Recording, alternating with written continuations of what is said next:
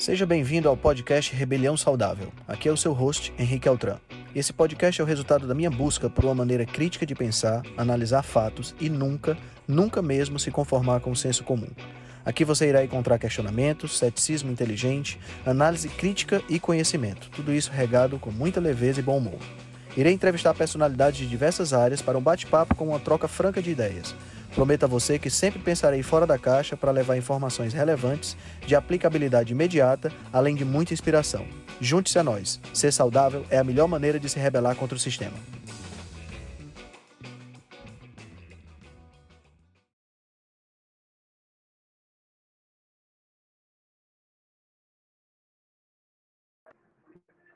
Eu estou sem som, vocês estão ouvindo?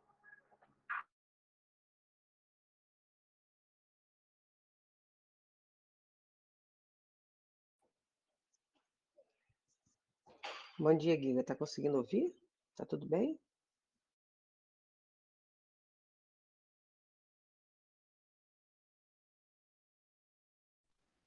Nossa! Eu estava com o microfone fechado, gente. Desculpa. Bem-vindo a todos, tá? Sejam muito bem-vindos a mais uma reunião da Rebelião. E é, o Henrique eu sou Giga Cobra, né? Estou aqui hoje coordenando a reunião porque o Henrique está a caminho da cadeira do dentista para fazer uma restauração num dente que ele teve um problema. E aí ele pediu para alguém da rebelião para segurar a reunião, tá? É... E eu vim aqui falar um pouco para vocês hoje sobre um tema que eu sou especialista e muito apaixonado, Desculpa, eu estava falando um tempão aqui sem gravar, então agora, é, sem abrir o microfone, agora eu estou falando. Doutora Aline, obrigado por ter me mostrado isso. É, eu estou aqui hoje realizando um sonho da minha vida, porque eu acompanho a Rebelião Saudável há muito tempo, aprendo muito. Os profissionais que fazem parte da Rebelião Saudável são realmente profissionais de saúde diferenciados, que estão fora da Matrix, né? Fora dessa indústria hoje que, que domina muito a área de, da saúde e são e aproveito para indicar para vocês, vocês que querem cuidar da saúde de vocês, querem ajuda para cuidar da saúde de vocês, porque quem cuida da saúde, é, quem deve cuidar da sua saúde é você mesmo, né? Você é o responsável pela sua saúde. E aqui você, aqui na Rebelião, você pode encontrar profissionais para te ajudar, para te auxiliar, para te orientar em você cuidar da sua saúde. Então, o tema de hoje é um tema que é muito polêmico, muito poderoso e muito discriminado. Então, o tema de hoje eu vou falar rapidamente, depois é, é, outros profissionais, a doutora Aline já está aí também, que é, que é especialista, inclusive a gente fez uma live ontem, né, sobre estratégia carnívora e câncer, ontem à noite. E vamos, poder falar um pouco mais sobre esse tema, que é gigante. Eu vou tentar sintetizar aqui, eu vou fazer o meu melhor para poder sintetizar para vocês a estratégia carnívora, tá? É... A gente ouve muito por aí, né, que carne vermelha e gordura saturada, gordura animal, são os grandes vilões da saúde humana. Será que isso é verdade? Será que realmente tudo isso que a gente ouve é verdade? Porque não é pouca gente que fala isso, né? A gente ouve isso aí o tempo todo, esse movimento hoje de que é, os alimentos mais saudáveis são verduras, legumes, né? E a carne vermelha e a gordura amarela, as pessoas hoje morrem de medo dela. Será que isso tem fundamento?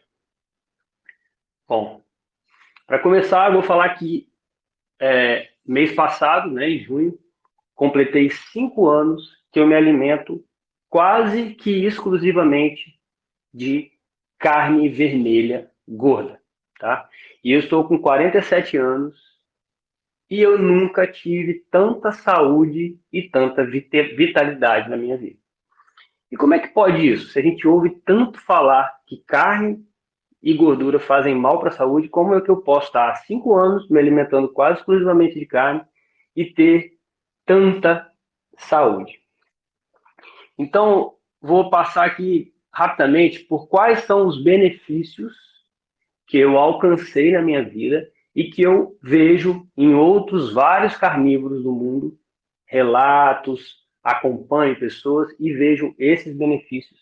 Então, vou começar pela parte boa da história, os benefícios. Então, vamos falar primeiro dos benefícios físicos. O mais evidente, que é onde as pessoas normalmente chegam, é o emagrecimento. Né? Hoje a gente vive aí numa pandemia de obesidade mundial, onde a grande maioria da população está acima do peso. Inclusive, essa é a palavra, para quem não sabe, mais procurada mundialmente no Google, emagrecimento. Então, é um problema geral né, do planeta, sobrepeso. E a estratégia carnívora, me desculpe se eu for apaixonado, é a estratégia mais eficiente para emagrecimento. Por quê? É um emagrecimento que vem através da saúde. Né? Você recupera a sua saúde metabólica e o corpo naturalmente te leva para o seu peso ideal se você tiver com sobrepeso emagrece. E a outra vantagem, outro benefício da estratégia carnívora é que se você estiver abaixo do peso de massa magra, você também ganha massa magra com bastante facilidade. Importante dizer que é uma massa magra fisiológica e não uma massa magra fisiculturista, como a gente vê aí por aí, que é um outro mito que as pessoas acham que né, os fisiculturistas, aqueles caras fortões, aqueles, né, eles são saudáveis. Não necessariamente, né? Mas a estratégia carnívora ajuda muito também no processo de ganho de massa, exatamente porque nosso, os nossos músculos são feitos de proteína e a estratégia carnívora é riquíssima em proteína. Outro, outro benefício físico, que esse é bem polêmico, né? Porque o que dizem é exatamente ao contrário. A questão do emagrecimento e do ganho de massa magra é, é até mais, mais pacificado já. Mas a estratégia carnívora é uma, é uma estratégia que promove muito a desinflamação do corpo, diminui muito a inflamação, o estado de alergia, por mais que a gente escute o contrário, tá? Eu, por exemplo, vivia cheio de ites, né? É, epicondilite, sinusite, otite, estava sempre com uma ite, ficava revezando entre as ites. Depois que eu comecei a estratégia carnívora, além de resolver todas, eu praticamente nunca mais tive essas inflamações mais crônicas, digamos assim, né? Além da alergia também, essa coisa de ficar espirrando, e alergia isso, alergia aquilo, a estratégia carnívora funciona muito bem para obter esse benefício. Outro benefício muito interessante que é, digamos assim, a onça da floresta, né?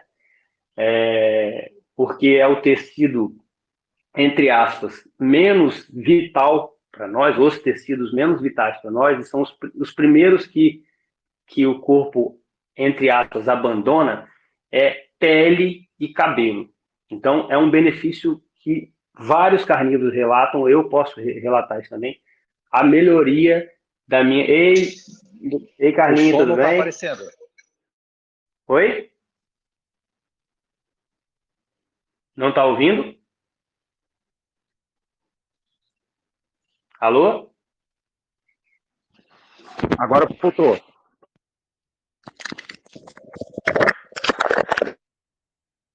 Vocês estão me ouvindo? Voltou, voltou. Ah, voltou? Tá bom, desculpa aí. Então, como eu ia dizendo, até agora, é... até agora você estava ouvindo, né, Eduardo? Deu uma baixada e voltou, como é que foi? Estava ouvindo sim, estava ouvindo. Eu lembro. Isso, eu lembro até as hits que você falou que não estava tendo mais, muito raramente, depois de novo em mais. Entendi. Bom. É...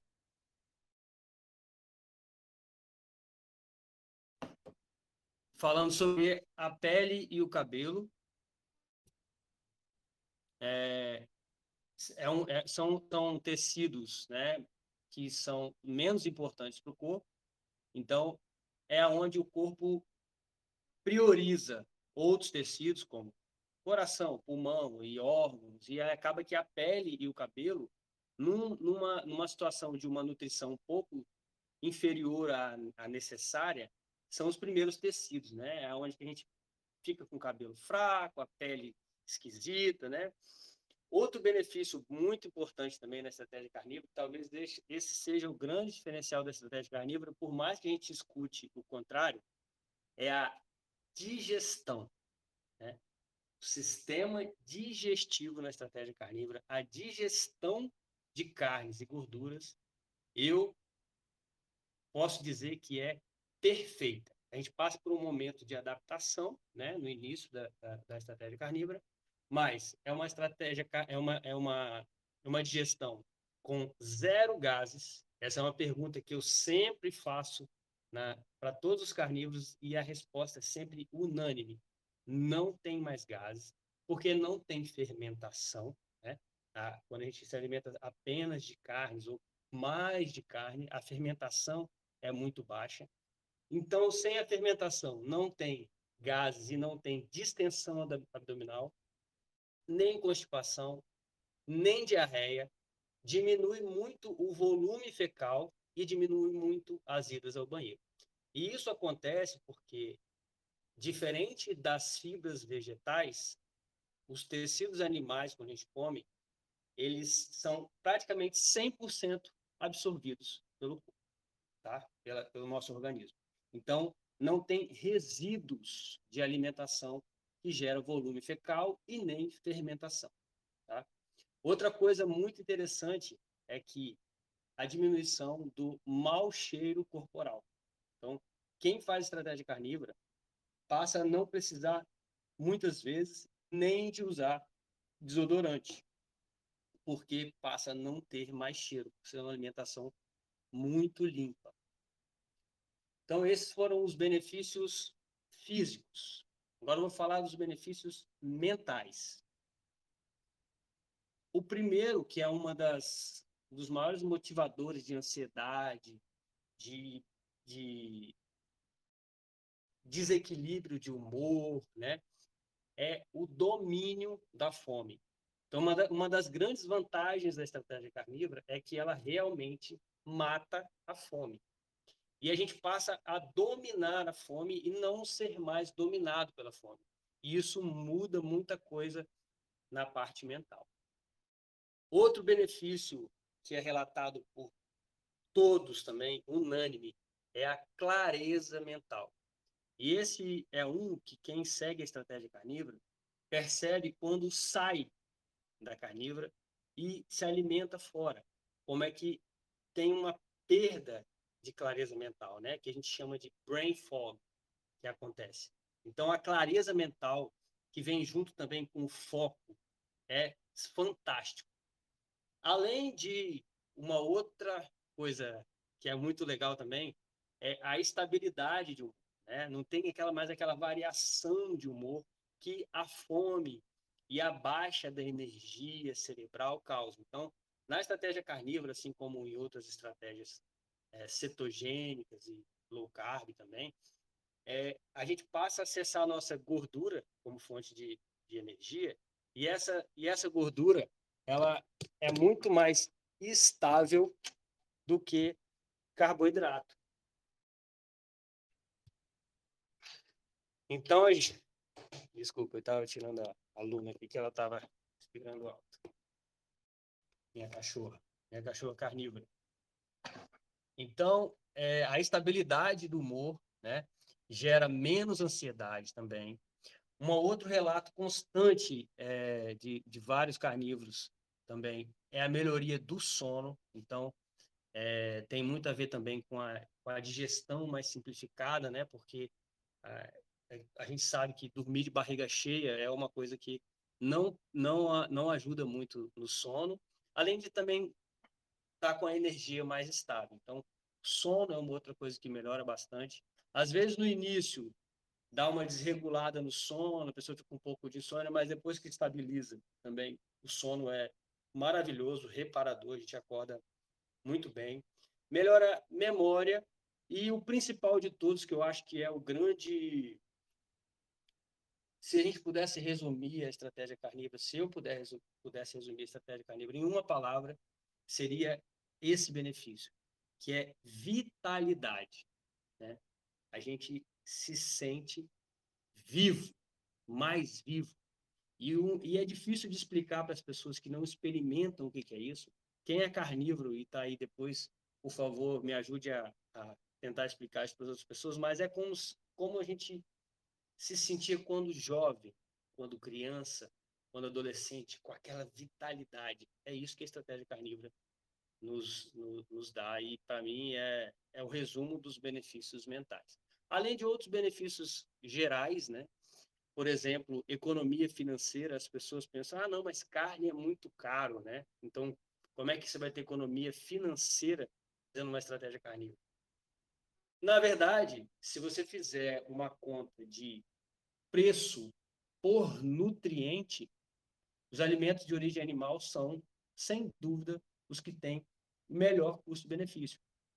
Porque alimentos de origem animal são muito densos nutricionalmente. Então, apesar de eles serem mais caros, eles também entregam muito mais. Então, na, na, na estratégia carnívora, você paga, mas você leva.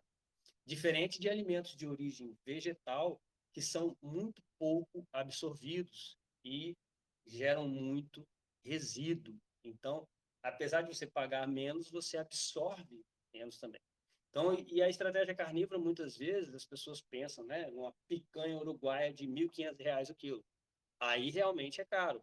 Mas você pode comer uma carne de segunda, feita na panela de pressão, que é super nutritiva e, e, e, e muito mais em conta. Pode comer vísceras, pode comer ovos, né, que também fazem parte da estratégia carnívora. Então, assim, tem uma grande economia financeira além de economia de tempo, porque normalmente né, a, a regra é, de, de quem segue uma estratégia carnívora é fazer apenas duas refeições por dia. Tem alguns que fazem mais. Eu, por exemplo, faço apenas uma refeição no dia. Então, o ganho de tempo é muito grande, né? De tanto na hora de comprar, quanto na hora de preparar, quanto na hora de comer, quanto na hora de, de limpar a, a, bagunça ali da cozinha na hora de, de, preparar, tanto nas idas ao banheiro, que diminui. Então, assim, a gente acaba ganhando muito tempo.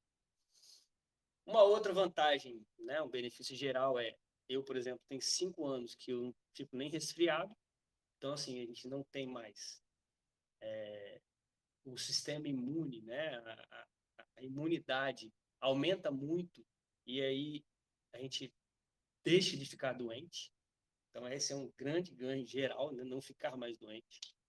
Um outro benefício geral também é que não precisa de suplementos. Então, a, a, a nutrição na estratégia carnívora ela é completa.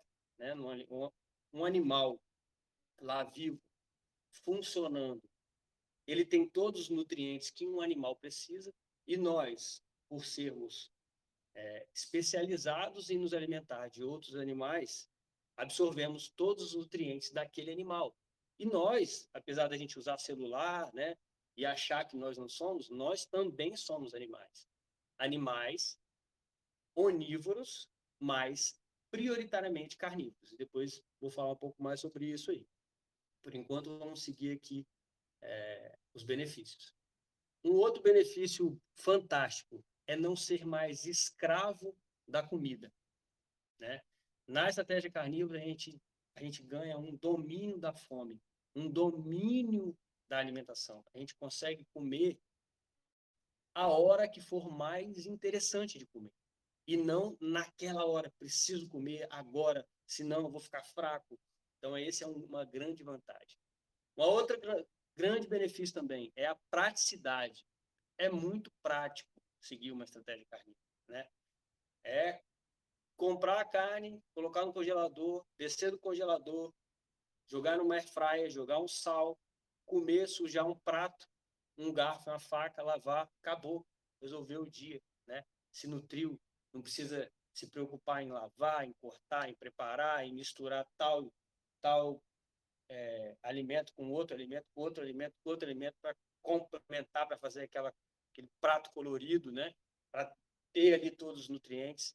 Então, é muito prático. E a outra vantagem, que é uma grande vantagem, um grande benefício em cima de outras dietas que a gente ouve muito por aí, é o fato de da, da, da, dos alimentos de origem animal serem deliciosos, né? serem muito é... o nosso paladar ele foi talhado para esse tipo de alimento. Então, seres humanos adoram uma picanha, né? Principalmente as carnes mais gordas são muito gostosas. Então, é uma estratégia que fica fácil de fazer. Ontem mesmo, eu, e a doutora Aline estavam conversando e as pessoas falam, ah, mas é muito restritivo, né, esse tipo de alimento. Será que é restritivo mesmo você comer os alimentos mais gostosos, né, de todos? Então, esses são os benefícios. Mas vamos lá. Para quem não me conhece, eu sou Guia Cobra, eu sigo a estratégia carnívora há cinco anos. É, eu me preparei para trabalhar com a estratégia carnívora através do curso do Sean Baker, do Instituto Revero Health, que é um o Sean Baker é uma das maiores referências em estratégia carnívora do mundo, tá? A minha formação é engenheiro civil, sou engenheiro civil, sou empresário, tenho uma, uma incorporadora e construtora, tenho pós-graduação em gestão empresarial e pós-graduação em incorporação e construção. Mas por que, que eu estou falando isso? O que, que, que, tem a ver né, a engenharia com a estratégia carnívora? Porque na, no ensino, tanto de medicina, quanto de, de nutrição e qualquer outra área de saúde, e aí os profissionais que estão aqui, que estão estudando, que são formados, já ouvi vários de vocês falando isso, e eu também já pesquisei para poder estudar, e em lugar nenhum desses, nem na veterinária, inclusive, a gente vai estudar a estratégia carnívora. Não ouve falar em estratégia carnívora. E o Henrique fala muito bem que uma das grandes um dos grandes problemas da, do ensino de nutrição, que é o que ele, foi, que ele fez, é a desconexão com a nossa evolução. Então, a base da estratégia carnívora é a nossa evolução, né? São os nossos ancestrais. Como era a vida ancestral? E eu, como engenheiro, sou muito pragmático e a, na marra a gente acaba tendo que lidar com muito número, né? São muitos anos estudando física, matemática, depois também trabalhando com muito número, né? E muita estatística, probabilidade, ciência, né? A ciência, ela tem muito esse lado exato, esse lado científico, esse lado de comprovação. Então, uma das coisas que, que baseia essa pseudociência que fala mal da carne, que fala mal da gordura, são estudos científicos. E estudos científicos que têm uma base matemática de probabilidade estatística muito furada, né?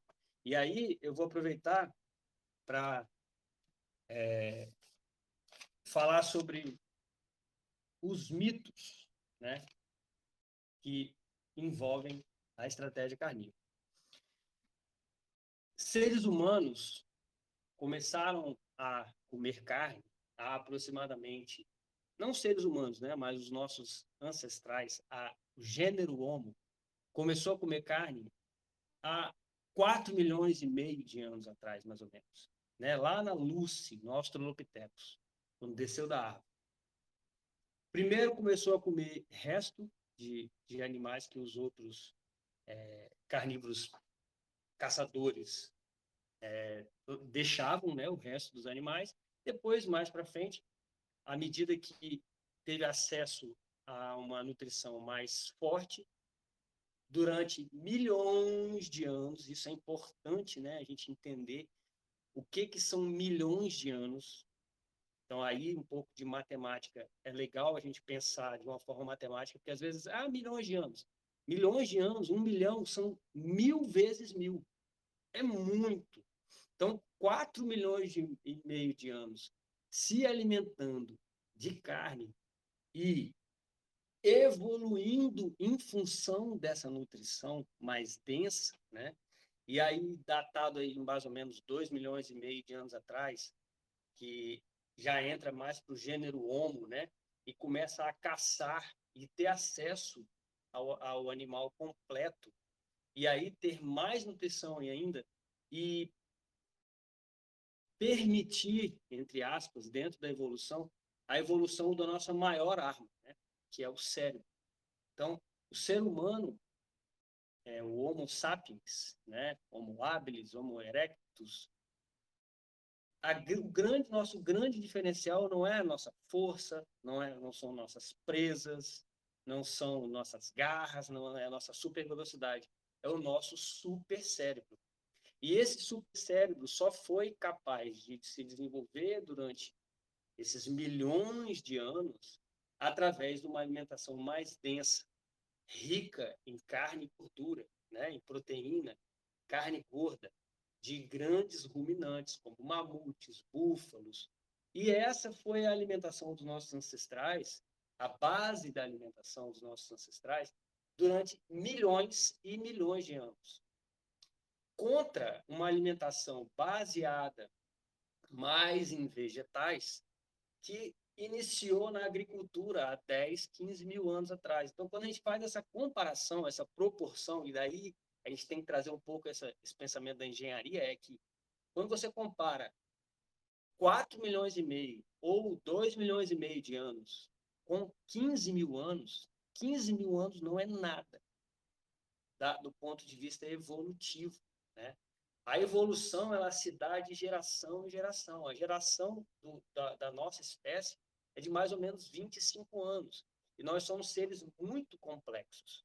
Então, em 15 mil anos, pouca coisa acontece do ponto de vista evolu evolucional. Né? Então, a gente pode considerar que, é, que uma alimentação carnívora, e o que, que é uma alimentação carnívora? Né? Então, é, muita gente pensa que ah, a carnívora é o veganismo às avessas. A gente pode comer só carne. Não necessariamente. A estratégia carnívora está aí para comprovar que, o, que, que, que nós humanos podemos nos alimentar apenas de carnes, tá? Podemos, mas não precisa ser apenas de carne, tá? Então, pela biologia, um animal que se alimenta de pelo menos 70% de alimentos de origem animal, ele é considerado um animal carnívoro. Então, os seres humanos são carnívoros, porque os seres humanos, historicamente, se alimentavam de mais de 70% da sua alimentação com base em caça. Mas também temos aptidão a comer vegetais. Mas os vegetais, principalmente os frutos, né, faziam parte da alimentação humana, entravam em momentos específicos, né? Não, é, nós não temos fruta o ano inteiro, são sazonais. E outra coisa, existem povos inteiros, como por exemplo os esquimós, que não têm vegetais, que se alimentam exclusivamente de carnes e têm plena saúde. Então a estratégia carnívora, é, dentro de. Não existe né, uma regra para falar sobre estratégia carnívora, e, e essa estratégia carnívora, de, diante, diferente da dieta carnívora, né, que é o que a gente está trazendo aqui hoje, é uma, uma alimentação que a gente divide por uma questão teórica em quatro tipos, tá? Para ficar mais fácil, mais didático de entender. Então, um tipo seria a estratégia carnívora do leão, que essa sim seria uma estratégia de onde entram todas as carnes e apenas carnes. Depois da estratégia do leão, a segunda seria a estratégia flexível, onde entram queijos, iogurtes e ovos. Ou seja, a estratégia carnívora, que essa é, a, é, é, é o que o pessoal chama normalmente de dieta carnívora, né? Que entram apenas alimentos de origem animal. Então, seria a estratégia do leão e a estratégia flexível. Dentro dessa estratégia do leão, ainda tem uma outra que a Mikaela Peterson, por exemplo, segue, né, que foi é uma, uma pessoa, é uma americana bem famosa nessa estratégia carnívora, que ela curou vários problemas de saúde fazendo a estratégia chamada Lion Diet, que é ela come apenas carnes vermelhas apenas alimentos de origem é, animal de ruminantes. Seria a Lion Diet. Tá? Então, dentro da estratégia do leão, ainda tem mais uma mais específica que é apenas com carnes de ruminantes. Então, eu falei da estratégia do leão, da estratégia flexível, onde entram queijos, iogurtes e ovos.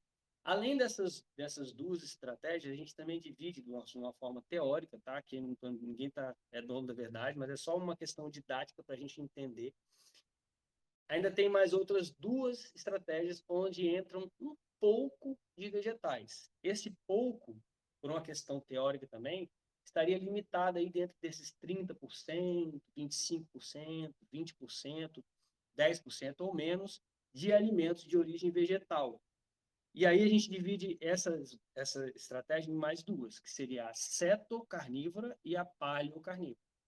Todas quatro dentro de uma estratégia de menos de 70%, 75% de alimentos fora de alimentos de origem animal, né?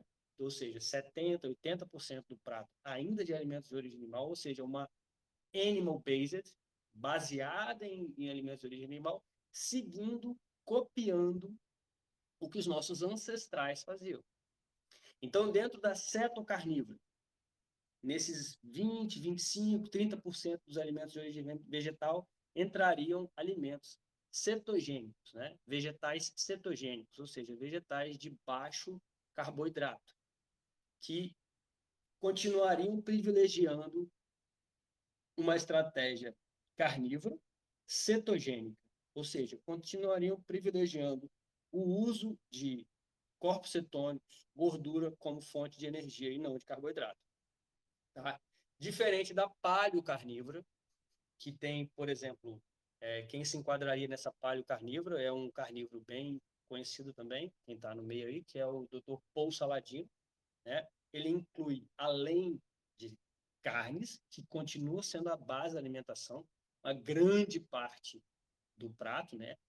é, de alimentos de origem animal, ele inclui também frutas, tubérculos, mel e leite.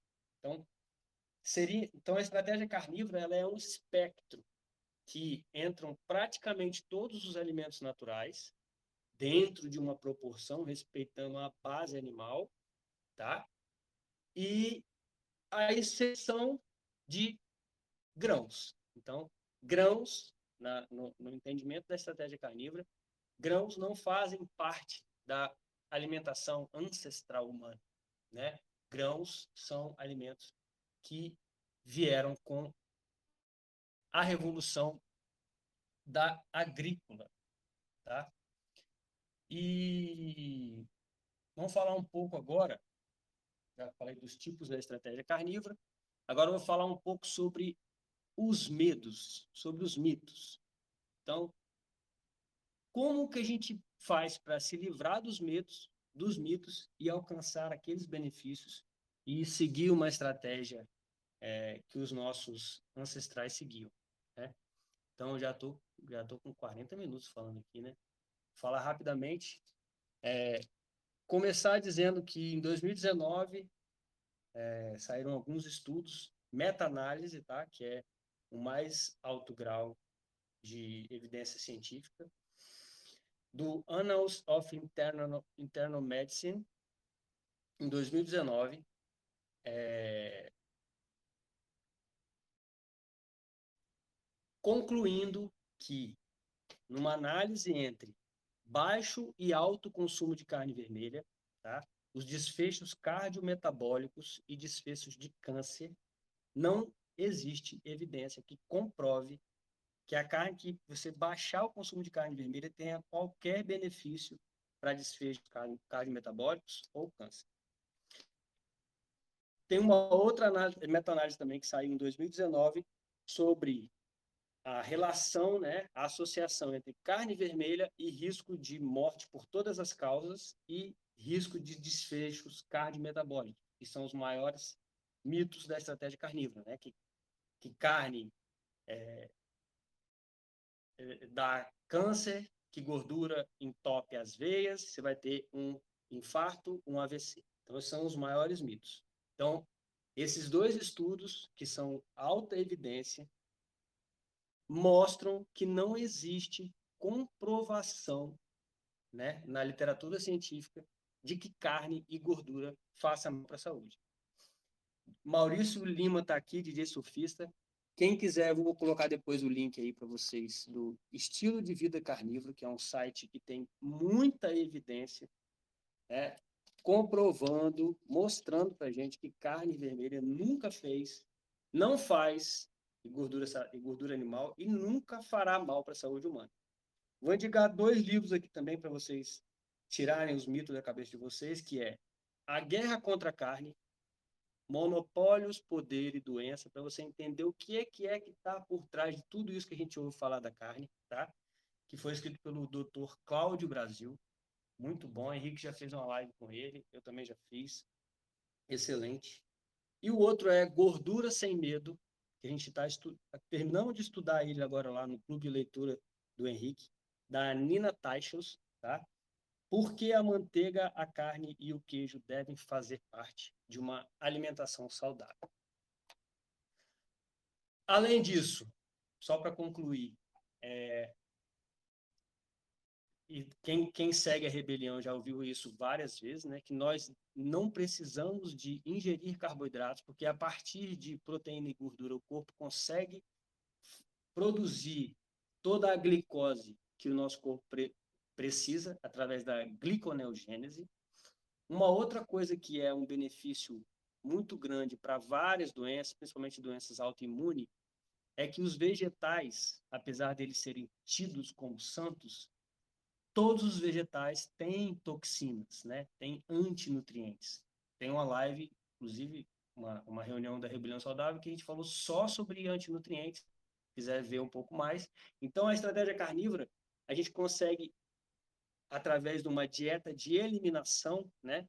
Vai para a estratégia carnívora, você consegue identificar qual a sua tolerância, quais antinutrientes te fazem mal, e inclusive para quem tem doença autoimune, que muitas vezes é, é, é muito impactado por antinutrientes, a estratégia carnívora se mostra como uma, uma boa ferramenta né, para tratamento dessas questões de saúde. Tá? E, e como a gente falou ontem, né, a estratégia carnívora não só não tem evidência de que causa câncer, como pode ser uma grande aliada, a doutora Aline está aí, pode falar um pouco melhor sobre isso, no combate ao câncer, exatamente por eliminar a questão dos carboidratos, né, da, da glicose, que é um dos maiores alimentos do câncer, e é uma outra aplicação muito boa também da estratégia carnívora é para quem tem compulsão por doce, por carboidrato. Então, as pessoas que têm compulsão, elas têm mais dificuldade em fazer o que a gente chama de transição gradual, ou seja, ir eliminando os carboidratos aos poucos para chegar numa estratégia carnívora. Então essas pessoas elas se dão melhor fazendo uma estratégia carnívora, uma transição direta. Elas como uma pessoa que precisa parar de fumar. A pessoa que é viciada em cigarro, a pessoa que é viciada em álcool, por exemplo, ou viciada em droga, ela não pode ir desmamando. Ela tem que parar de uma vez para tratar o vício. Então, a estratégia carnívora é uma boa ferramenta, uma boa estratégia, tanto para é, doenças autoimunes, né, e doenças que têm também cunho intestinal, de irritação intestinal, esse tipo de coisa, que tem tudo a ver com a permeabilidade intestinal e que tem tudo a ver com a autoimune, né? Então, ela é muito aplicada nesse caso e também para quem tem vício. Então, a pessoa que tem vício em carboidrato, ela não consegue normalmente diminuir a quantidade, porque quando ela come um pouquinho, ela desperta, assim como um fumante que fuma um cigarro, né? Fica com vontade de, de fumar mais, então ele tem que parar de uma vez, tá? É, a estratégia carnívora, ela é muito simples. Depois que você faz a transição e entra nela, é comer quando tem fome, alimentos de origem animal até matar a fome. Então, aquela história de que carne demora a digerir e por isso que a gente fica sem comer muito depois que a gente come carne, na verdade é porque carne nutre. Então, aquela vez que você foi no churrasco, comeu para caramba no churrasco, chegou de noite, esqueceu de jantar, isso é porque você estava nutrido. E fome é necessidade de nutriente. E saciedade, que é o que a estratégia carnívora proporciona, é um sinal de que você entregou todos os nutrientes que seu corpo precisava. Em função disso, em função dessa supernutrição, a estratégia carnívora ela vem sempre é, junto, de mão dadas com o que a gente chama de jejum natural. Então, carnívoros são jejuadores naturais é, de forma automática. Por quê? À medida que você entrega muito nutriente para o seu corpo, nas, em seguida você fica bastante tempo sem comer. E quando a gente fica sem comer, isso chama jejum. E algumas algumas coisas que a gente pode alcançar através da estratégia carnívora, depois que você já fez a transição, é detoxicação do corpo, muito potente. Uma estratégia mais avançada é de cutting. O que, que é cutting? É depois que você atingiu o seu corpo ideal, se você quiser ainda uma definição muscular mais efetiva, dá para fazer um cutting carnívoro. Se você quiser também ganhar um pouco mais de massa magra, ficar fortinho, ficar além do fisiológico, você pode fazer uma estratégia de bulking e também existem as estratégias para melhoria mental, né? para melhorar a cognição, através de um pouco mais de aporte de gordura, junto com jejum. Então, tem várias aplicações práticas da estratégia carnívora. Eu acho que eu já falei demais. Desculpa aí por eu ter me embolado lá no início, questão de ter ligado o microfone, essas coisas. Estou aprendendo. Desculpa também se eu falei com muita paixão, tá? Mas é porque realmente eu sou apaixonado. E agora eu queria, por favor, convidar os meus mestres é, da, da, da Rebelião Saudável para darem a sua contribuição. Tem Maurício Maurício Lima está aí, doutor Eduardo Serra, é, Aline, que, que são né, também adeptos dessa estratégia e conhecem muito sobre o assunto. É, vou abrir aí agora para vocês. Bom dia, Cobra, bom dia a todos. Fala, Maurício. Então, cara, é, é um assunto que, por mais que a gente ache que já, pra gente, né, já tá batido, né, é, mas é muita novidade ainda para muita gente. Na verdade, para a maioria das pessoas que ouve isso pela primeira vez, né. É, é a vera loucura porque isso nunca vai aparecer na televisão, nem sair divulgando é, em hospitais ou médicos recomendando, quer dizer, a maioria, né, estamos falando do, do senso comum. Mas isso aí vem mudando realmente ao, ao longo dos anos, né. Eu, mês que vem, faço seis anos, estratégia carnívora, até onde eu sei, acho que eu e Tati fomos os primeiros aqui no Brasil. Mas é interessante, ao longo desse tempo a gente teve deu várias entrevistas, aqui em Salvador participou de três programas de rádio, inclusive até a gente saiu na capa do jornal de um jornal de domingo aqui. Foi, assim, surpreendente realmente. Algumas pessoas quando acharam, assim, bem bem espantoso, aí quiseram até documentar. E a gente faz, eh, essa entrega do material, tenta explicar da forma mais, eh, didática possível. Porque realmente quando a gente come eh, resolveu começar isso aí, em 2017, a gente não tinha muito para quem recorrer, né. Pouquíssimas pessoas falando lá fora, e nada de material, não existia livros, quer dizer, existia livros sim, eu vim descobrir isso depois, né. No meu site justamente tem lá mais de 10 livros fáceis, na verdade, eu já perdi a conta de quantos livros eu vi de referências de de alimentação baseada em em animais. Isso aí data de do século XIX, acho que do 18 já tinha, né, foi os primeiros casos que eu, que eu achei, lá, 1700 e pouco, é, casos de diabetes sendo tratado com dieta carnívora, e aí uma coisa foi puxando para outra, médicos na Itália, enfim, isso aí teve realmente um, um, uma grande propagação na época, mas que ao longo dos anos, né, foi realmente sendo esquecido, né, e, e, no, e no século passado, mais ainda, depois que veio a, a indústria do açúcar, aí que abafou, e aquele medo da gordura e tal, isso aí foi algo que lutou muito, né, contra isso aí. E agravou, né? Porque a gente nunca teve tão doente como o resto da, da humanidade.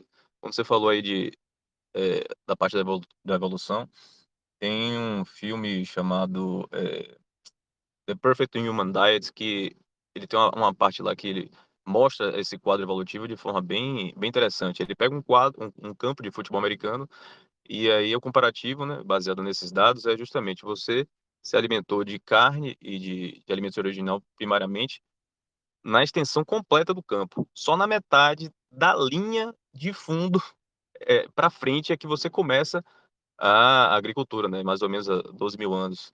Então, se você pegar o campo inteiro e na linha de fundo, aquela metade daquela linha para frente ali, já para o finalzinho mesmo para sair do campo, é seria o equivalente ao, é, a partir de quando você começou a, a consumir grãos e, e praticar agricultura e tal.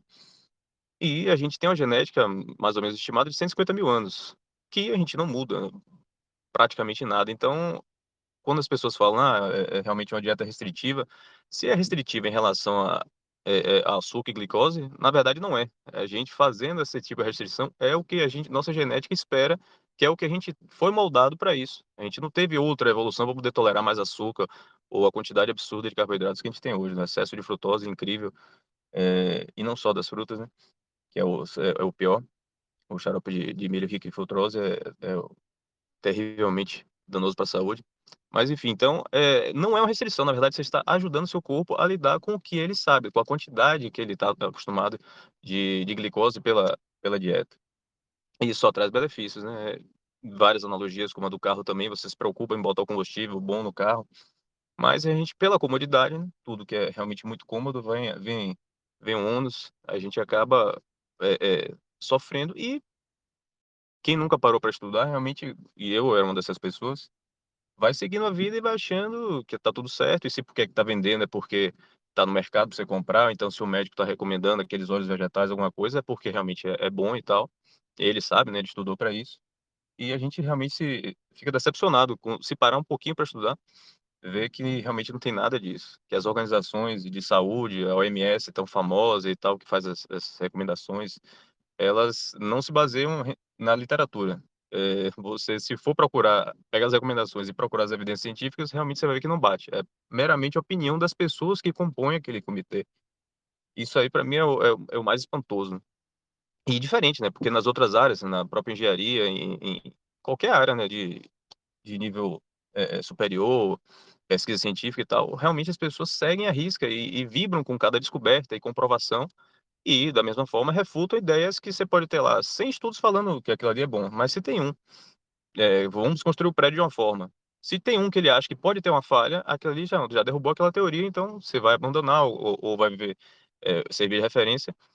Mas não, não é uma verdade absoluta, né? é a história do cisne negro. E eu acho que a grande é, é, mensagem é o seguinte: é, realmente é possível você ter um, um, é, é uma dieta excelente, seguindo uma alimentação exclusiva de alimentos de origem animal. Realmente não é obrigatório, cada um vai fazer é, suas escolhas. Mas eu acho que quem se interessar por testar, é válido testar no mínimo seis meses.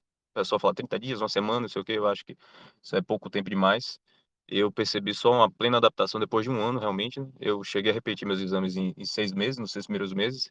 E apesar deles estarem bem equivalentes com meus dois anos anteriores de, de low carb, cetogênica, é, tem alguns marcadores que estavam meio, meio, meio fora né, do, do, do, parâmetro, mas eu, eu, eu, analisando com a Adolfo e pelo que eu já tinha estudado, vi que era realmente tranquilo, nada com que se preocupar. Tanto que eu repeti com 18 meses e aí estava tudo realmente normalizado e ainda é, é, melhores do que da minha época de dieta cetogênica, que eu já considerei que estava com a saúde excelente. E com diferencial que nesses 18 primeiros meses mesmo, a Hitachi, a gente decidiu fazer é, a estratégia carnívora toda certinha, sem abrir as sessões, e também sem suplementação para poder fazer o comparativo. Né? E realmente foi, foi excelente. Em relação só a, a esses suplementos, eu não condeno, e eu acho que tem que ser é, bem pontuado, né? Aí um profissional é super importante nesse acompanhamento, porque apesar da, dos nutrientes serem encontrados em todos os alimentos de origem animal, vai depender da saúde da pessoa, né? Como é que tá o intestino, ela vai ser capaz de absorver aquilo, aquilo ali, vai ser... Porque a gente tem o nosso passado, né, é, é danoso do que a gente fez no, é, metabolicamente no nosso corpo, então pode ser que mesmo aquilo não seja o suficiente. Então, numa fase inicial, você esteja carente de alguma coisa que você não vai conseguir, ou ainda você não esteja comendo o alimento que teria, no caso do tipo de, de glicina, que é rico em caldo de osso, tal, mas eu nunca consumo caldo de osso. Enfim, outros nutrientes que são mais específicos, um pouco mais difíceis de encontrar, vitamina E, vitamina C, alguma coisa, e a pessoa esteja consumindo ainda uma quantidade pouca e talvez naquele momento o corpo precise mais. Então, eu não vejo problema nenhum em suplementar pontualmente. Agora, é, isso depois também de você fazer sua parte. Justamente, ó, já fiz aqui, já fiz meu período de adaptação, estou aqui já um ano na estratégia, ou, enfim, algum tempo que seja estabelecido. E eu cheguei até aqui, teoricamente, eu fiz tudo que podia fazer. Ó, meus níveis estão esses aqui de, de micronutrientes, meus, meu perfil hormonal está aqui, meu perfil lipídico está aqui, e realmente isso aqui ainda está precisando mudar. Pronto, a partir desse momento significa que você já deu a chance para o corpo, você está fazendo sua parte, você está comendo alimentos nutritivos, mas às vezes o corpo realmente já não precisa mais, não, não, não consegue mais lidar. Então, esse para mim é o momento perfeito realmente de entrar com a suplementação, com a modulação hormonal, o que quer que seja necessário para ter a qualidade de vida no nível fisiológico. Esse daí para mim é, é, o ponto-chave. Então são coisas complementares, mas não servir aquilo de moleta, né? Porque se a gente também já parte logo para fazer isso aí, às vezes você, no caso mesmo dos hormônios, você acaba inibindo o corpo. Opa, se eu estou já modulando a testosterona, eu posso dizer por isso. Em, quando comecei lá em 2015, eu tinha 150 de testo, e ao longo dos anos eu fui melhorando. Meu, meu último exame estava 600 e pouco. Mas é, é, é, um, é uma coisa. Se eu chegar agora, começou a cair de novo alguma coisa, eu já sei que eu estou fazendo minha parte e eu não tenho problema nenhum com isso porque é, o objetivo é gente ter a qualidade de vida, né? Não seguir um dogma como algumas pessoas levam é, à risca, né? Com, com, com a dieta. Isso não deveria ser. Né? Deve ser um, um meio para você viver e, no mais, é isso. É, é realmente se informar para poder ter, é, tirar as conclusões, né? Porque você vai ver todo mundo, por mais é, gabaritada que seja a pessoa, às vezes ela não tem experiência, né? Tá falando sobre um assunto que às vezes nem testou e segundo, às vezes não tem acesso às fontes de evidência. Isso aí é o que eu tenho tentado fazer com o site, justamente linkar isso aí, porque vários desses livros que eu citei, vários dos estudos que já aconteceram, a maioria não conhece, que não tem nem noção que foi feito. Então, eu procuro até traduzir a maior parte do conteúdo, na verdade o site é todo traduzido, pelo menos as partes essenciais, e o link direto para as fontes para poder cada um avaliar realmente é, qual é a conduta que levar inclusive da, da carne apodrecendo no intestino, isso aí tem um estudo de 1927 que já comprova isso. Enfim, ao longo desses anos eu tentei responder todas essas dúvidas que eu mesmo tive e de outras pessoas fizeram comigo, fizeram para mim e até hoje eu não, não, vejo, não vi nenhum motivo para poder mudar de ideia, né? abandonar porque deu algum problema, alguma coisa, mas cada um é cada um, né? E é importante testar, avaliar e aí depois faz a sua customização também, né? Porque eu depois de, de realmente da fase inicial, aí passei, eventualmente eu virei fã de mel cru, então eventualmente eu compro. É, eventualmente eu tomo açaí. 90%, 99% da minha alimentação é carne moída e ovos. Isso aí para mim é, é, é, o mais básico e fácil de tudo. Gosto de todas as carnes, de vísceras e tudo, mas não tenho nenhum, nenhum dogma em relação a isso. Compra o, o alimento que der para comprar. Claro que tem qualidades e alimentos superiores, desde os ovos orgânicos ou não, desde a carne premium alimentada a capim ou grão isso, claro que tem as diferenças, mas na prática e, e nas evidências realmente não tem tanta diferença. Então, dá para fazer o que deve fazer. E isso vai ser excelente em relação a qualquer alimentação processada ou convencional que, infelizmente, hoje ainda é divulgada e, e recomendada pela maioria dos médicos. Basta ver que o resultado está aí, né? As, as, doenças só aumentando e, e, e os hospitais também. É isso. Espero ter contribuído aí. Qualquer referência está lá. Eu procuro disponibilizar no, no site eu respondo também qualquer dúvida que a galera quiser inbox de maior boa vontade. Seguimos aí com levando à frente né, essa mensagem que vai de encontro à agenda mundial de saúde. Valeu. Obrigado, Maurício. É muito isso mesmo e, e é, essa questão de suplementação é, é como a gente sempre ouve vocês falando, né? A suplementação é, é a cereja do bolo. Não adianta você colocar só a cereja se não tiver bolo, né? Então, primeiro cuida do bolo e muito provavelmente na estratégia carnívora já vai ter um bolo bem completo. Talvez você precisaria colocar uma cerejinha e isso tem que ser feito com critério de preferência com acompanhamento de algum de algum profissional, né?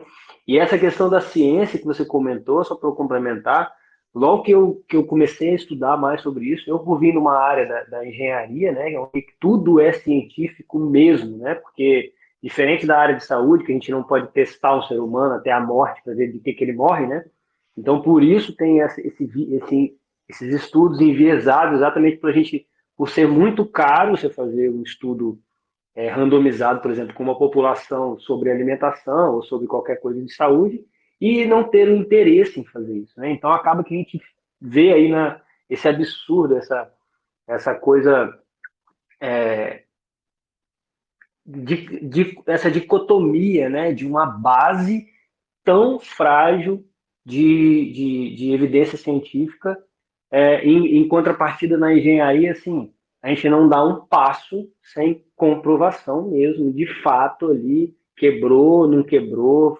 aguenta, não aguenta, né? Então, assim, é, muito, muito bem colocado. Obrigado aí, Maurício. E outra coisa, vocês que estão aí, estão querendo saber sobre a estratégia carnívora, www.estilo de vida depois eu vou colocar o link ali para vocês, .com, é, tem muito, muito, muito artigo científico, tudo que você precisar aí, praticamente, de, sobre estratégia carnívora, você consegue entrar lá no site, buscar ah, colesterol, é câncer. Tá, tá tudo lá muito bem feito e traduzido, como o Maurício falou. Parabéns, Maurício, que você, é, seu site me ajudou muito a ter mais certeza sobre seguir a estratégia carnívora. É, alguém mais quer dar sua, sua contribuição, doutora Aline? Claro, deve. É, bom dia.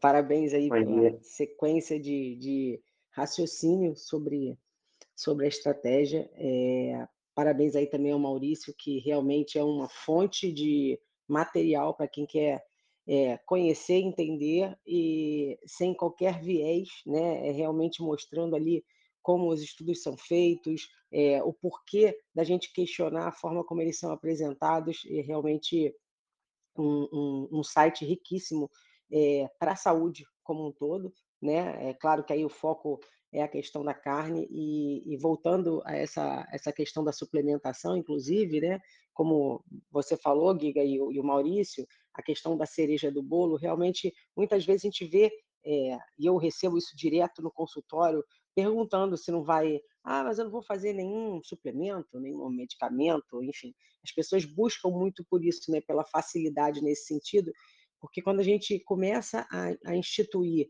uma mudança, uma mudança alimentar, uma mudança de estilo de vida, é como a gente falou ontem na live, né? A gente está assumindo as rédeas da nossa saúde.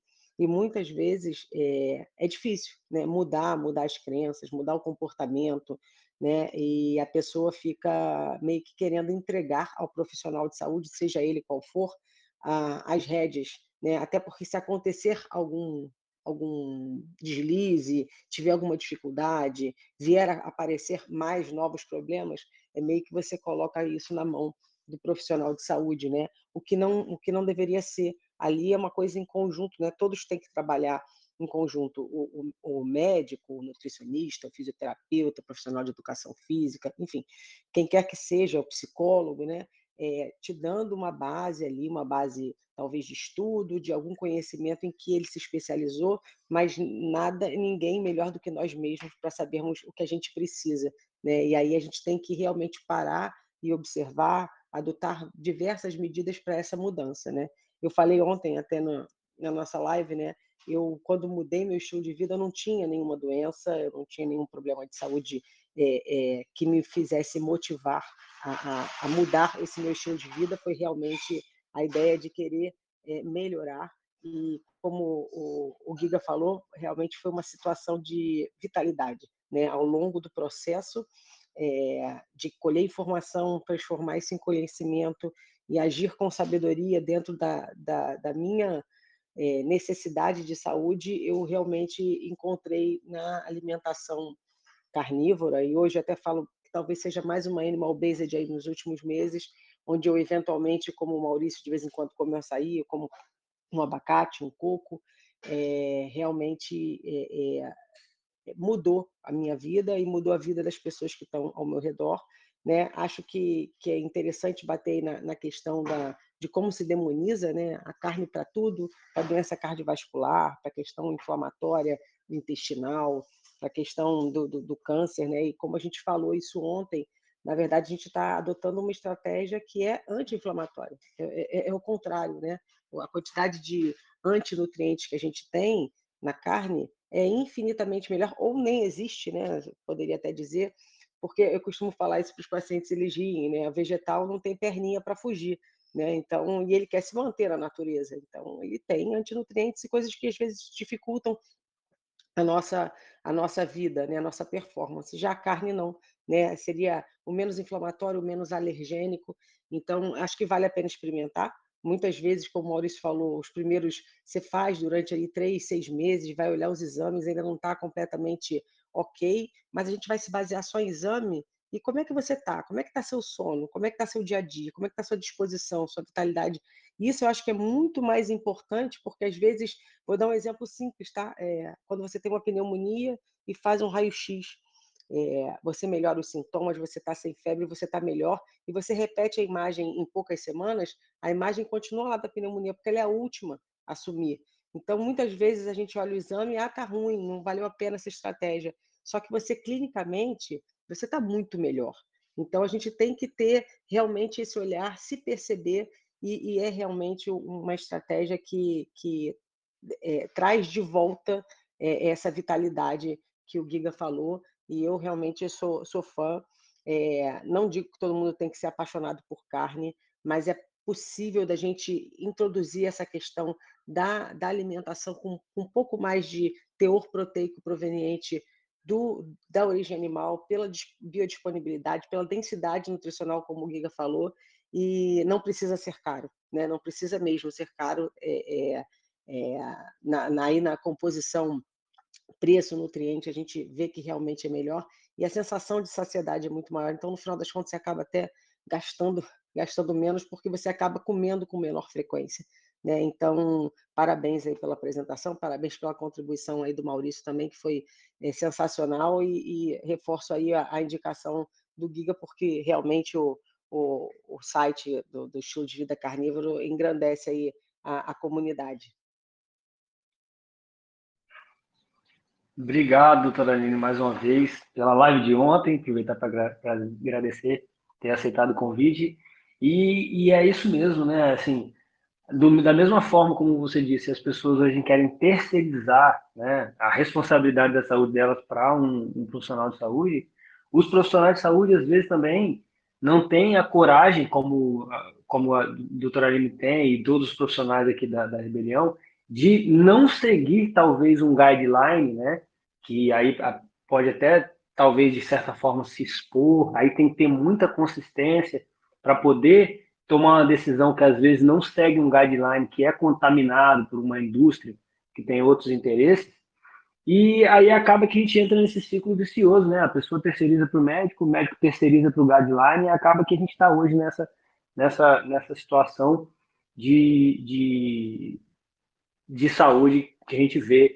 E também uma outra coisa que você falou que é muito importante é que a estratégia carnívora ela não é uma prisão, né? ela não é um veganismo às avessas. Ninguém é proibido de comer vegetais, muito pelo contrário.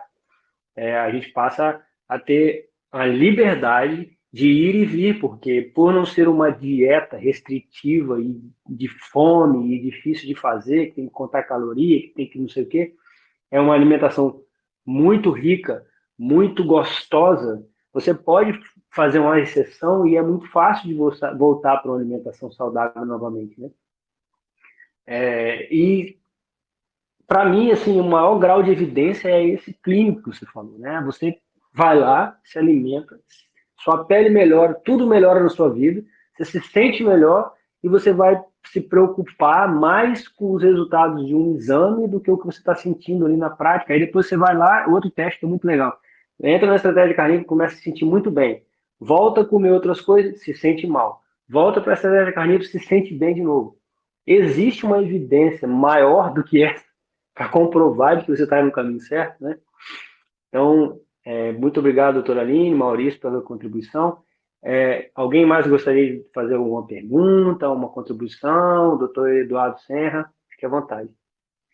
Oi, tudo bem, Giga? Parabéns aí pela apresentação, foi muito boa. Maurício também sempre brilhante, doutor Aline, tudo, tudo muito, muito legal. Mas olha só, é, eu lembro, o primeiro contato que eu tive com a dieta carnívora foi através da, da Jade, a Jade Sodler, não sei se vocês conhecem.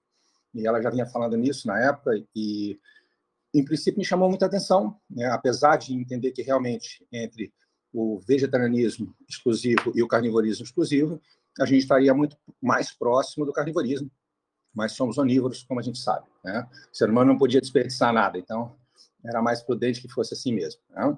A depender da região que tivesse, era o que tinha, não tinha como negociar, o importante era sobreviver. Mas, é, na época, ela falando sobre a dieta carnívora, eu falei, olha, sem vísceras, eu entendo que ela é insustentável no longo prazo. Aí a gente teria o mesmo problema do vegetarianismo, que é insustentável se não for suplementado. E aí, se, se passa por isso, para mim, não é natural e não, não, não consigo ver como saudável. Tá? E aí, na época, a gente, enfim, teve um, algumas conversas sobre isso, muita gente opinando, tudo, mas depois, com o tempo, eu vi que chegaram à conclusão que, óbvio, não há como viver sem o consumo de vísceras, que são até bem mais nutritivas do que a carne provinda da musculatura, que é o que a gente normalmente está acostumado a pensar quando fala em carne. Né? Então, eu queria saber um pouco de vocês, porque eu não acompanhei assim toda a estratégia, eu, eu, infelizmente, mas vou começar a acompanhar melhor, me aprofundar um pouco mais sobre o assunto. É, hoje, isso eu acho que está pacificado, né? não há como manter uma estratégia carnívora com carne é, de origem muscular exclusiva ou não. Não, se você comer ovos, se você comer isso, sei o quê, isso pode também ser deixado de lado. Como é que está essa questão? Eu gostaria que vocês me respondessem. Muito boa sua, sua, sua colocação, doutor Eduardo. Esse aí é um, é um tema bem, bem amplo, né? Tem muita discussão realmente sobre isso. Muitas pessoas é, não têm, assim, a, é, não gostam de vísceras, né? E acabam seguindo uma estratégia carnívora mais com base em carne muscular, que realmente é menos densa nutricionalmente do que as vísceras, inclusive é, povos caçadores e, e, eles priorizam as vísceras, né? E, e, e, a carne muscular acaba que é a comida de cachorro normalmente, né?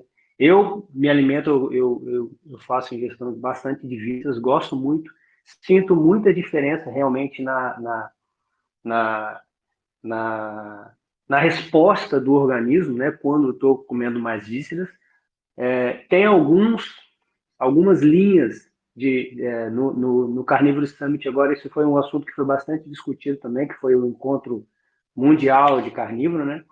E, mas a conclusão que se chega é que, apesar das vísceras serem muito melhores, né? Se você se alimentar do, como a gente fala, do focinho à cauda no, no animal, você vai estar muito mais nutrido, mas há muitos carnívoros, e aí é mais estudo de caso mesmo, e, e relato de caso, né?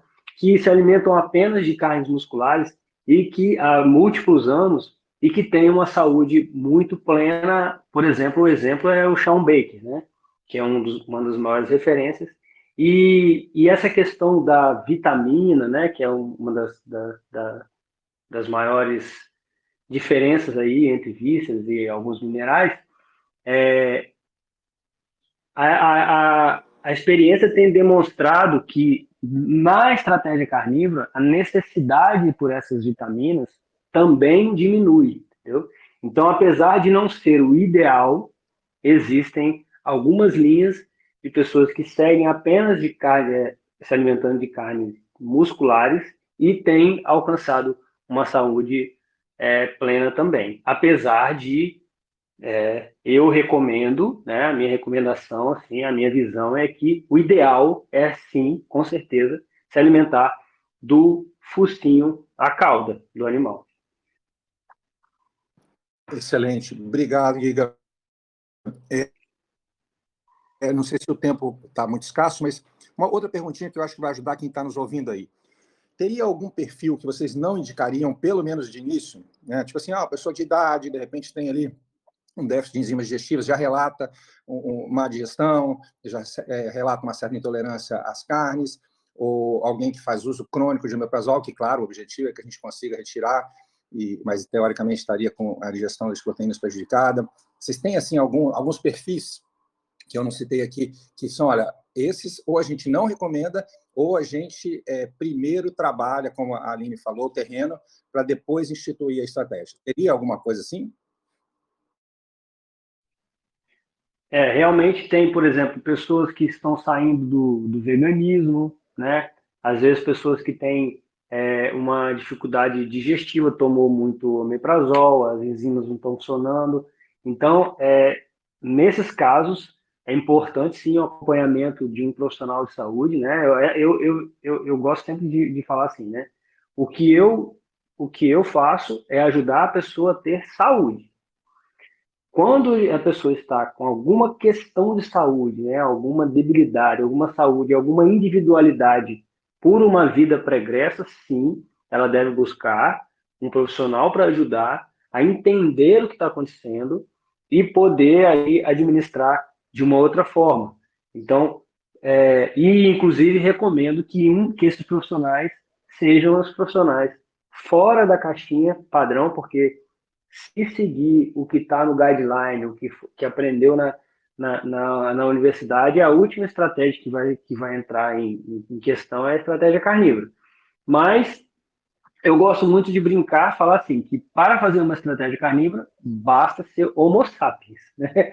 Então, pode ser criança, pode ser é, idoso, qualquer um pode fazer uma estratégia carnívora. Agora, não precisa fazer estratégia carnívora e talvez não esteja no momento de conseguir realmente é, lidar, né? não esteja capacitado para lidar com um alimento tão denso que precisa e realmente eu gosto de dar um exemplo assim como se fosse uma fábrica que tem que tem várias máquinas para produzir aquele produto mais importante da fábrica. Se qualquer uma dessas máquinas não estiver funcionando bem, aquele produto super importante talvez não consiga ser produzido da melhor forma. Então a digestão das carnes é assim, é, ela tem tudo que a gente precisa e apenas o que a gente precisa. E ela precisa realmente que o organismo esteja é, bem funcionando bem para poder ter a melhor, é, o melhor aproveitamento. Então, talvez a pessoa realmente não consiga, por exemplo, uma pessoa bariatrizada também, às vezes não consegue absorver carne, talvez aí tenha que lançar mão de algum, alguma suplementação, ou alguma enzima, ou alguma complementação, sim, mas sempre com a ajuda de um bom profissional de saúde. Não faça isso sozinho em casa, porque pode ser perigoso. Alguém, obrigado, doutor. Não sei se eu respondi a altura aí. É, Respondeu é... muito bem, muito obrigado. Obrigado.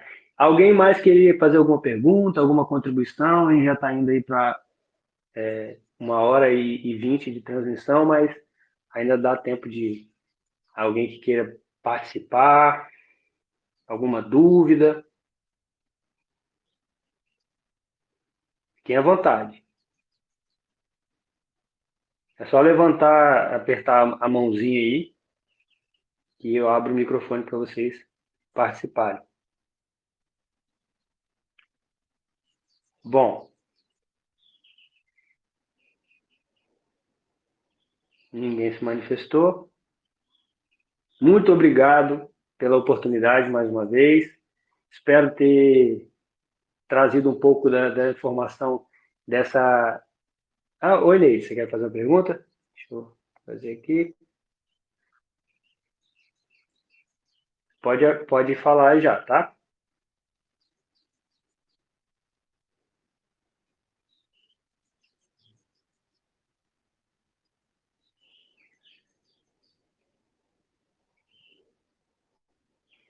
E eu acho que eu me embolei aqui, hein, Neide? É, caiu? Está me ouvindo? Sim, sim. Pode Pronto. falar, estou ouvindo. É, pegando o, o, a linha de pensamento do Dr. Eduardo Senra, ele me fez é, lembrar da população de pacientes bariátricos. Sim. Porque é, um, um dos, é, da, das primeiras tomadas de decisão em relação ao paciente bariátrico com relação à ingestão de carnes é o uso de enzimas digestivas. Então, para o paciente bariatricado, se ele quiser consumir carne tranquilamente, ele tem que fazer uso da, das enzimas digestivas. Eu, por exemplo, é, praticamente 80% da minha alimentação são carnes, carnes e vísceras. A questão das vísceras também foi muito bem colocado, né? Porque é, é uma da, da, das partes do, do boi, do animal em si, mais nutritiva, mas nós precisamos de enzimas digestivas e muitas vezes o paciente que é assistido pelo profissional, o profissional não tem esse conhecimento, acaba passando despercebido a necessidade das enzimas digestivas, até mesmo de melhorar né, a questão do, do ácido clorídrico. Só colocar essa observação. Neide, eu queria aproveitar a oportunidade. É, eu recebo muita, muito questionamento sobre é, bariatricado, né, que fala. É, existe, existe as duas palavras que são ah, tá. usadas, né? Bariatricado seria o termo realmente correto. Mas se você usar bariátrico, também está é, é, tá dentro tá, na, da nomenclatura do, da forma usual, né? Porque vem de cirurgia bariátrica. Então, as duas uhum. palavras são corretas, Giga. Entendi. É, e as pessoas questionam muito, né?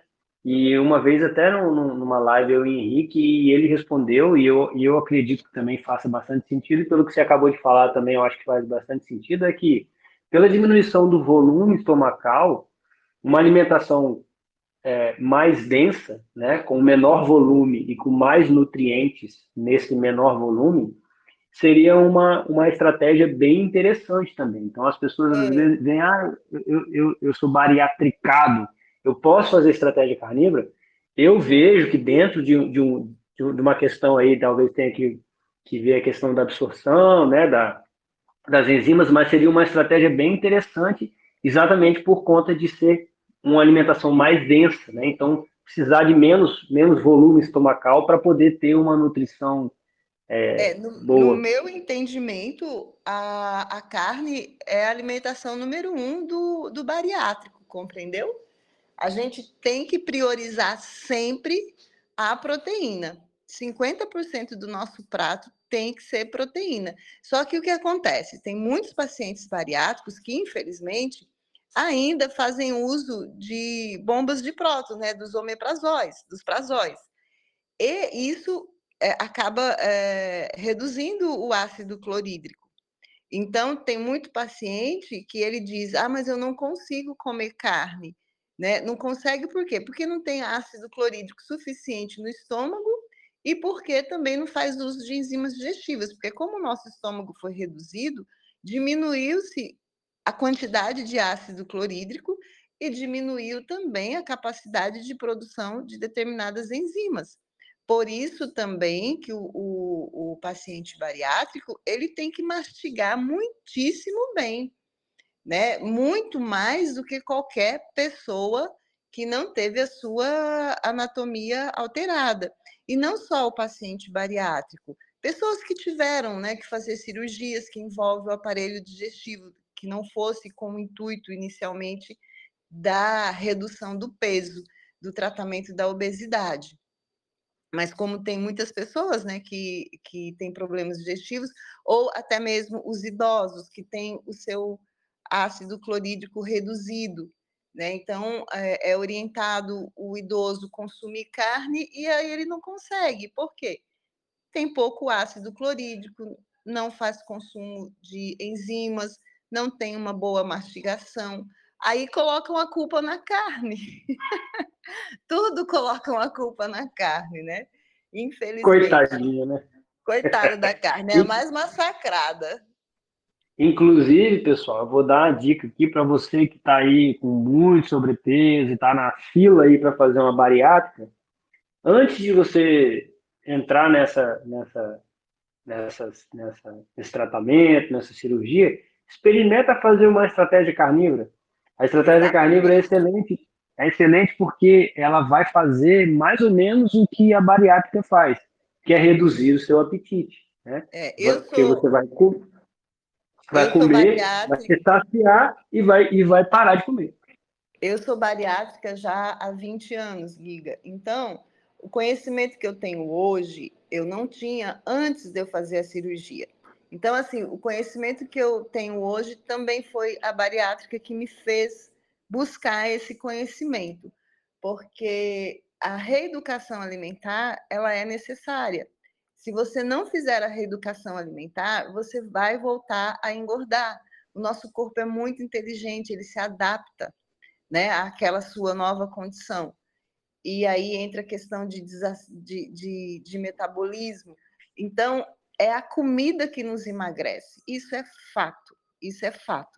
É, inicialmente, por questões metabólicas, questões hormonais, é, a cirurgia te induz ao emagrecimento, sim.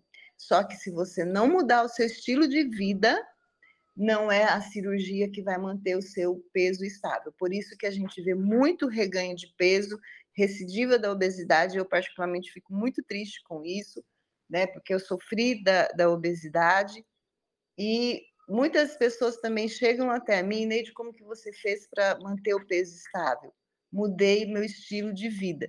Foi erros e acertos. Tentei low carb, fiz low carb de forma errada, é, é, errava na, na, quantidade de oleaginosas, de receitas, fiz cetogênica, também falhei na cetogênica, adicionava é, gordura, adicionava energia, até que eu encontrei a carnívora, porém eu não consigo fazer carnívora estrita, né? Eu sinto necessidade de um, um vegetal, mas eu experimentei e foi a melhor é, estratégia alimentar para mim.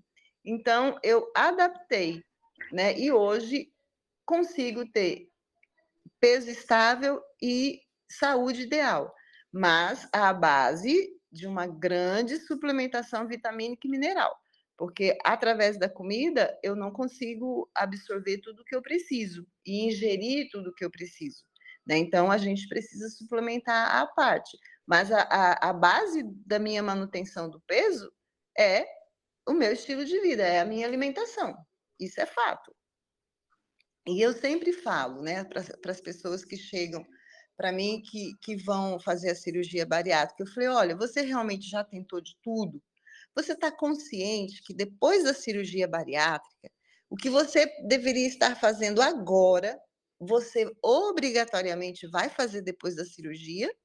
Se você tiver essa consciência, então a decisão é sua. Mas se você não tiver essa consciência, não faça.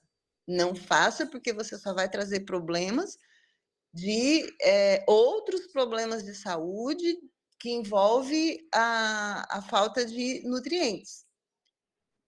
É isso aí. É, é, o é mínimo é, é um, que eu posso um... fazer, Giga. Eu sei que, que para determinadas pessoas a cirurgia ela é realmente o melhor tratamento para obesidade. Porém, é, eu sou paciente bariátrica, eu vivo nesse meio, né? Eu convivo com essas pessoas e vejo que está assim ocorrendo uma banalização da cirurgia. Eu vejo pessoas aí de 78 quilos sendo submetidas a, a uma redução de estômago. Eu olho e falo, gente, você não tem indicação para cirurgia, para cirurgia. É, né? é uma medida muito drástica, né? É uma é, medida muito é, drástica. É, é, é um, uma tomada de decisão sem volta a não ser que, que você, né, tua vida esteja em risco, mas também fazer a reversão é arriscado e não é todo cirurgião que faz, né? Então uhum. é, uma, é uma tomada de decisão muito séria. E hoje eu vejo, né, infelizmente, como também várias outras áreas da saúde, né? É, de, decisões cirúrgicas assim sendo banalizadas. É. Infelizmente, é, a gente vê muito isso mesmo.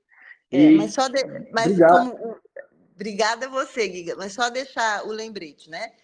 Para consumir carne, nós temos que ter uma boa quantidade de ácido no, no estômago e enzimas digestivas. Então, para essa população bariátrica e também para os idosos, né? A gente tem que usar esse, esse recurso. É importante, com certeza. Obrigado, Neide, pela sua contribuição, viu? E Obrigada a você. Fechando aqui, fechando aqui nossa reunião, vou deixar a, a, a, a, minha sugestão que eu sempre falo. Não acredita em mim, não. Não acredita no Maurício, na Aline, no Eduardo Senna, na Neide, não. Experimenta. Faz um teste. Experimenta aumentar a parte animal do seu prato e sente o que vai acontecer no seu organismo.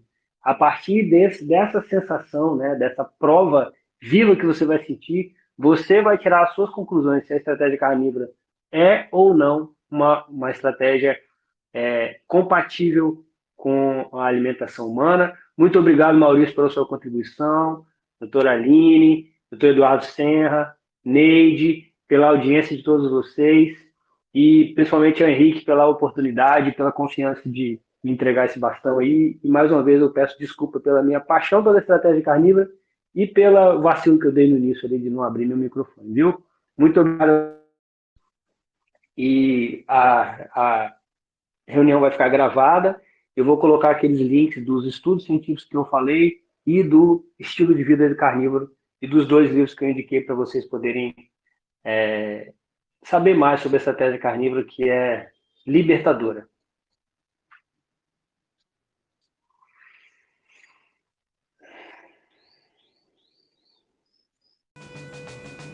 Você gosta do nosso trabalho, deixe um review 5 estrelas no aplicativo que você usa para escutar o podcast. Você pode deixar um review 5 estrelas e pode também deixar lá o seu elogio, a sua sugestão ou a sua crítica. É muito importante que você faça isso porque você vai ajudar a Rebelião Saudável a chegar a um número maior de pessoas. Você também pode dar suporte ao nosso trabalho, né, todo o nosso investimento de tempo, nos apoiando via Patreon. Assim a gente pode continuar a oferecer o melhor conteúdo de qualidade, sem anúncio e de forma totalmente gratuita. O link para o nosso Patreon você vai encontrar no show notes. Se você ainda não fez o download do nosso e-book Cozinha Ancestral, que eu escrevi com a chefe Gabriela Carvalho, você pode fazer o download, o download é gratuito, e você vai encontrar também o link lá na show notes. Além disso, você pode nos acompanhar pelo Instagram, no arroba Henrique Altran, ou no nosso canal no Telegram. Lá pelo Telegram a gente consegue colocar para você artigos, eh, PDFs, imagens, fazer enquetes e fazer um trabalho bem mais aprofundado do que nós fazemos no Instagram. Então você pode acessar o nosso grupo no Telegram com o link que está na show notes, ou então você procura lá por Rebelião Saudável. Nós temos também um canal no YouTube e um canal no IGTV, onde todos os vídeos das lives e os vídeos dos podcasts são gravados e você pode assistir na, no conforto da sua casa. Eu agradeço demais a atenção de vocês e espero que a gente se encontre no próximo podcast.